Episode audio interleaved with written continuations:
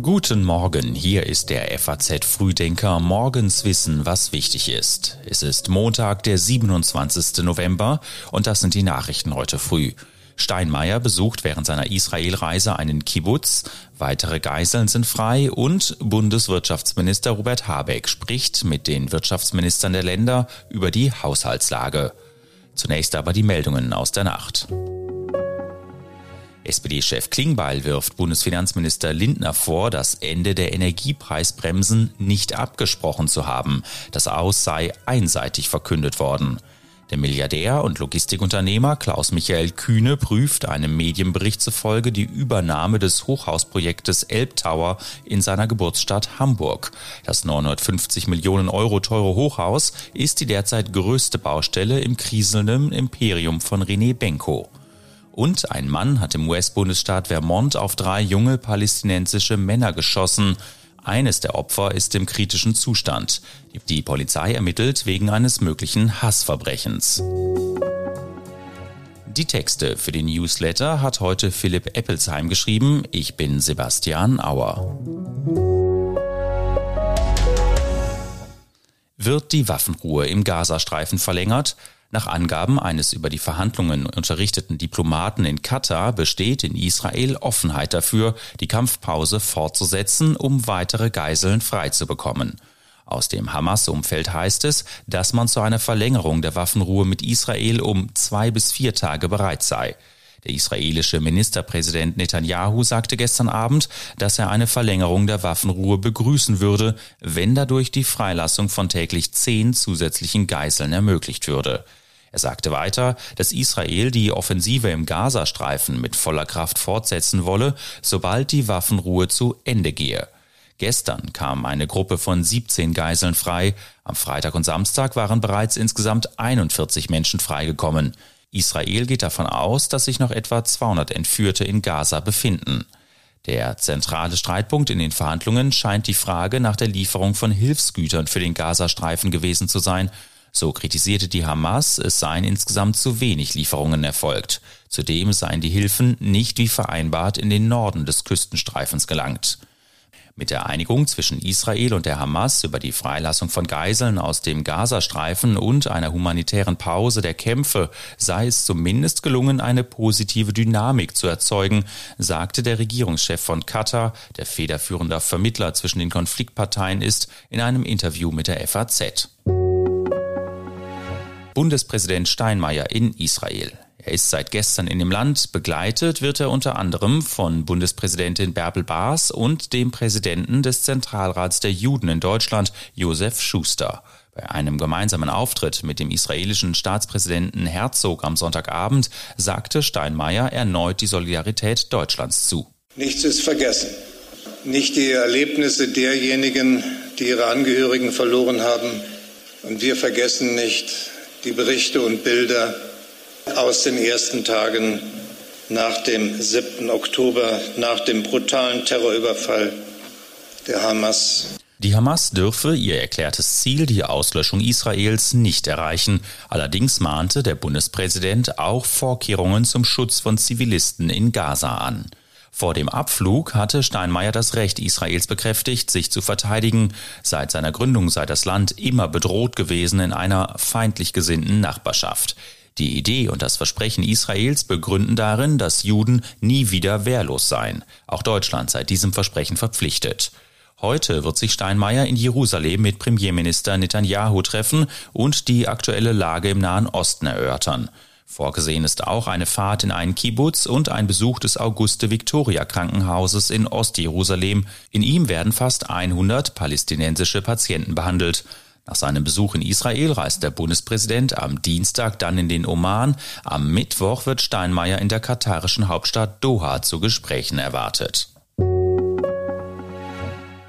In der Bundesregierung und der Opposition gibt es vor den in dieser Woche geplanten Beratungen zum Karlsruher Haushaltsurteil weiter keine Einigkeit über den Kurs. In der Ampelkoalition gibt es Diskussionen, wie es mit den Preisbremsen für Gas, Fernwärme und Strom weitergehen soll. Finanzminister Lindner hatte am Freitag bestätigt, dass mit der Auflösung des Wirtschaftsstabilisierungsfonds zum Jahresende auch die staatlichen Preisbremsen auslaufen würden. Zum 31.12. dieses Jahres wird dieser Wirtschafts- und Stabilisierungsfonds geschlossen. Strom- und Gaspreisbremse laufen aus. Es ist nicht davon auszugehen, dass wir Anfang des nächsten Jahres eine Notlage bei Strom, Gas und der ökonomischen Tragfähigkeit haben. Wäre es anders, sind dann Entscheidungen zu treffen. Die SPD dagegen dringt darauf, die Hilfen zu verlängern. Bayerns Ministerpräsident Söder sieht Deutschland wegen der Haushaltsprobleme in einer schweren Staatskrise. Die Regierung habe abgewirtschaftet, sagte Söder am Wochenende Nürnberg bei einer Veranstaltung. Das ist ja schlimmer als beim Deutschen Fußballbund, liebe Freundinnen und Freunde. Diese Regierung hat abgewirtschaftet und gehört eigentlich in die Opposition. Söder sprach sich dagegen aus, zur Lösung der Haushaltsprobleme die Schuldenbremse zu lösen, wie es auch einige CDU-Ministerpräsidenten fordern. Heute wollen Bundeswirtschaftsminister Habeck und seine Länderkollegen über die Auswirkungen des Urteils beraten. Für morgen hat Bundeskanzler Scholz eine Regierungserklärung zur gegenwärtigen Haushaltslage angekündigt. Ursprünglich wollte der Bundestag den Etatentwurf für 2024 am Freitag verabschieden. Die Schlussberatung wurde jedoch verschoben. Bundesfinanzminister Lindner will dem Kabinett in dieser Woche erstmal einen Nachtragshaushalt für 2023 vorlegen. Gespräche über Begrenzung irregulärer Migration. Bundesinnenministerin Faeser und ihre Amtskollegen aus Österreich, Ungarn, Tschechien, der Slowakei und Polen treffen sich in der südungarischen Grenzstadt Szeged. In der Nähe verläuft der Grenzzaun, den Ungarn 2015 am 160 Kilometer langen Grenzabschnitt zu Serbien errichtet hat. Bei den Beratungen soll es um die Begrenzung der irregulären Migration und um die Bekämpfung der Schleuserkriminalität gehen. Nach der Ausweitung stationärer Grenzkontrollen durch die Bundespolizei an den Grenzen zu Polen, Tschechien und der Schweiz im Oktober ist die illegale Zuwanderung deutlich zurückgegangen. Wie eine Auswertung der Bundespolizei zeigt, werden inzwischen täglich bundesweit meist weniger als 300 unerlaubte Einreisen festgestellt. In den 30 Tagen vor Einführung dieser neuen Kontrollen waren es noch 700 pro Tag. Die grüne Führung hat sich am Wochenende auf dem Parteitag in Karlsruhe mit ihrem Asylkurs durchgesetzt. Die Delegierten haben dem Antrag der Parteiführung zur Migrationspolitik zugestimmt. Der Bundesvorstand ließ sich damit die Kompromisse innerhalb der Ampelkoalition mit den Bundesländern und den anderen EU-Staaten gutheißen. Die Grüne Jugend hatte in einem Änderungsantrag zuvor gefordert, dass weder die Minister von Bund und Ländern noch die Fraktionen weiteren Asylrechtsverschärfungen zustimmen dürften. Wirtschaftsminister Habeck lehnte das beim Parteitag klar ab. Insofern ist die Wahrheit, dass dieser Antrag auffordert, die Regierung zu verlassen finnische Hilfe für Moskau. Eine Recherche der FAZ zusammen mit dem finnischen Rundfunk zeigt auf, wie finnische Unternehmen die Sanktionen gegen Russland unterlaufen. Zudem nutzen Firmen aus anderen Ländern Helsinki als Umschlagplatz für den Export sanktionierter Güter nach Russland. So hat die Recherche ergeben, dass die Firma HD Parts mit Sitz im finnischen Vantaa tausende Ersatzteile für Lastwagen im Wert von Hunderttausenden Euro nach Russland exportiert. Vertreter der Firma weisen die Anschuldigungen zurück. Eine weitere finnische Firma hat der Recherche zufolge illegal Lastwagen nach Russland exportiert. Daten des russischen Zolls zufolge gingen zudem in vielen tausend weiteren Fällen sanktionierte Güter anderer Firmen über Helsinki nach Russland. Finnlands Außenministerin sagte der FAZ, die finnische Regierung sei sich der Sanktionsverstöße und Sanktionsumgehungen bewusst. Der Zoll habe mehr als 600 Ermittlungen zu Sanktionsverbrechen eingeleitet. Prozess um Ermordung von Lehrer Samuel Paty. In Paris verhandelt ein Gericht ab heute hinter verschlossenen Türen gegen sechs Schüler, die mit dem islamistisch motivierten Mord vor drei Jahren zu tun haben sollen. Am 16. Oktober 2020 tötete und enthauptete ein 18-Jähriger mit russisch-tschetschenischen Wurzeln den Lehrer Samuel Paty in einem Pariser Vorort. Das Verbrechen wurde als islamistisch motivierter Terrorakt eingestuft und löste international Entsetzen aus. Die Polizei erschoss den Täter. Vor dem Angriff auf Partie war im Internet gegen den Geschichtslehrer gehetzt worden, weil er im Unterricht zum Thema Meinungsfreiheit Mohammed-Karikaturen gezeigt hatte.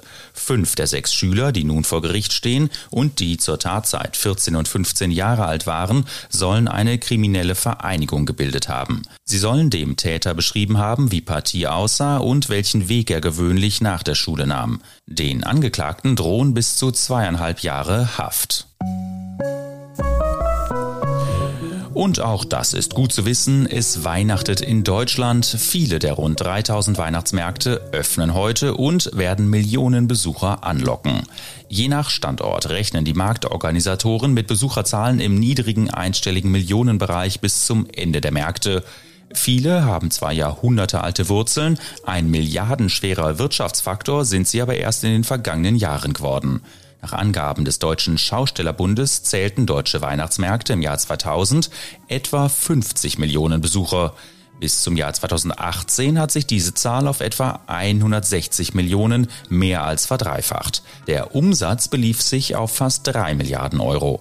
Und für 58 Prozent der Deutschen ist der Weihnachtsmarktbesuch ein Brauch, der zur Weihnachtszeit dazugehört. Dazu gehört dann auch der Glühwein. Obwohl laut Umfrage eine Mehrheit der Deutschen Glühwein eher nicht mag, gilt das Getränk als das populärste Produkt auf den Märkten. Einen Anhaltspunkt zum Glühweinkonsum liefert die zentrale Tassenspülung auf dem Striezelmarkt in Dresden. Allein dort wurden im vergangenen Jahr während der gesamten Marktzeit 610.000 Tassen gereinigt. Das sind etwa 120.000 Liter Glühwein. Ich wünsche Ihnen jetzt einen guten Start in die neue Woche, hoffentlich erstmal ohne Glühwein und alle wichtigen Nachrichten gibt's jederzeit auch auf faz.net und den nächsten FAZ Frühdenker morgen wieder pünktlich ab 6.